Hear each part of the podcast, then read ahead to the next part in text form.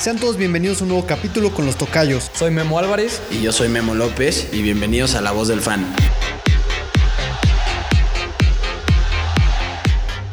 Bueno, y arrancamos con la F1, donde Valtteri Bottas quedó en primer lugar, Max Verstappen en segundo, Sergio Pérez en tercero, Charles Leclerc en cuatro, Hamilton en quinto, Per Gasly en sexto, Landon Norris en séptimo, Carlos Sainz en octavo, eh, Stroll en noveno y Esteban Ocon en décimo. Y vamos a los datos interesantes del Gran Premio de Turquía. Pues mira, Tocayo, fue una carrera con muchos datos interesantes. La verdad es que fue una carrera sumamente divertida y con, y con varias cosas que comentar. Me gustaría empezar con Esteban Ocon, eh, quien hizo historia ya que desde 1997 un piloto de la Fórmula 1 no terminaba una, un gran premio eh, con, los mismos, con las mismas llantas con las que comenzó. Y esto es debido a que eh, al, ser, una carrera con lluvia, eh, no es necesario cambiar las llantas. Y Esteban Ocon lo logró quedando en décimo lugar sin, sin parar ni una vez a, pit stops. Y hablando de las noticias de Alfa Romeo, Giovinacci desobedece las órdenes del equipo de Alfa Romeo y esto hace que siga poniéndose en duda la renovación con el equipo.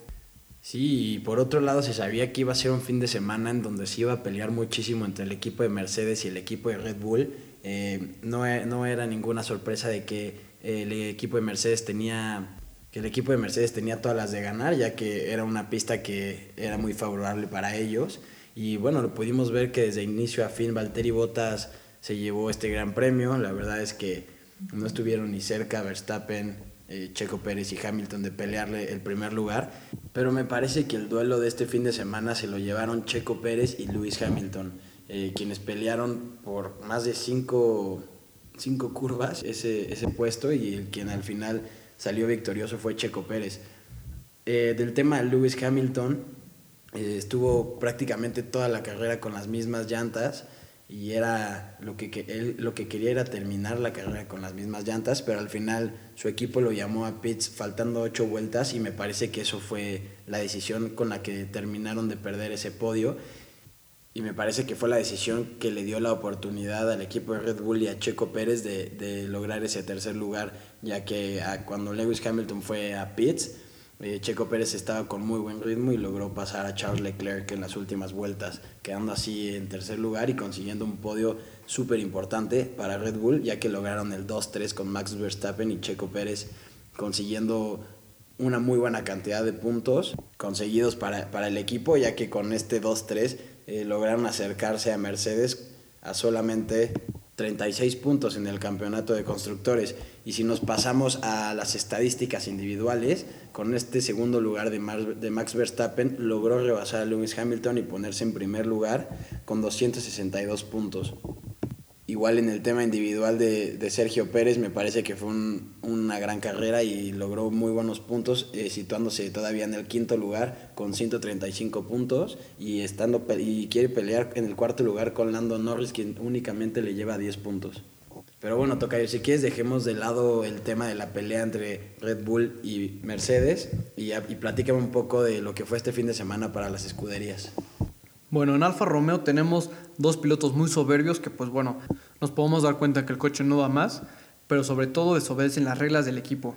Sí, en la escudería de Alfa Tauri, eh, Yuki Tsunoda no pudo sumar puntos, pero del lado de Pierre Gasly me parece que tuvo una buena, una buena carrera. Eh, tuvo una mala fortuna de tocarse con Alonso y gracias a eso ser penalizado, pero aún así me parece que queda en una buena posición y se lleva puntos importantes para la escudería.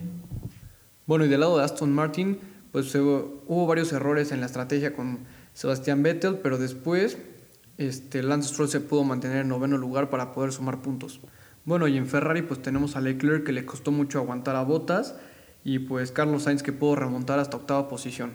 Bueno, y vamos a McLaren donde, donde Landon Norris nada más sube una posición después de arrancar en octavo, sube a séptimo y Daniel Ricciardo sigue dando pues qué desear, ¿no? Queda en decimotercera posición y pues sigue siendo una carrera muy difícil para él esta temporada. Sí, la verdad es que fue un fin de semana bastante entretenido. Y bueno, eh, nada más recalcar para concluir con el tema de la Fórmula 1 que Checo Pérez regresa a un podio, que le da puntos al equipo muy importantes, que se dice que se siente mucho más cómodo con su coche y principalmente con la estrategia que le dio, que le está dando su equipo. Esperemos que pueda seguir en este mismo renglón y que pueda hacer dos carreras muy importantes que se vienen, que son la de Estados Unidos y la que todos estamos esperando, que es el Gran Premio de México. Y pues bueno, con eso despedimos el capítulo de hoy.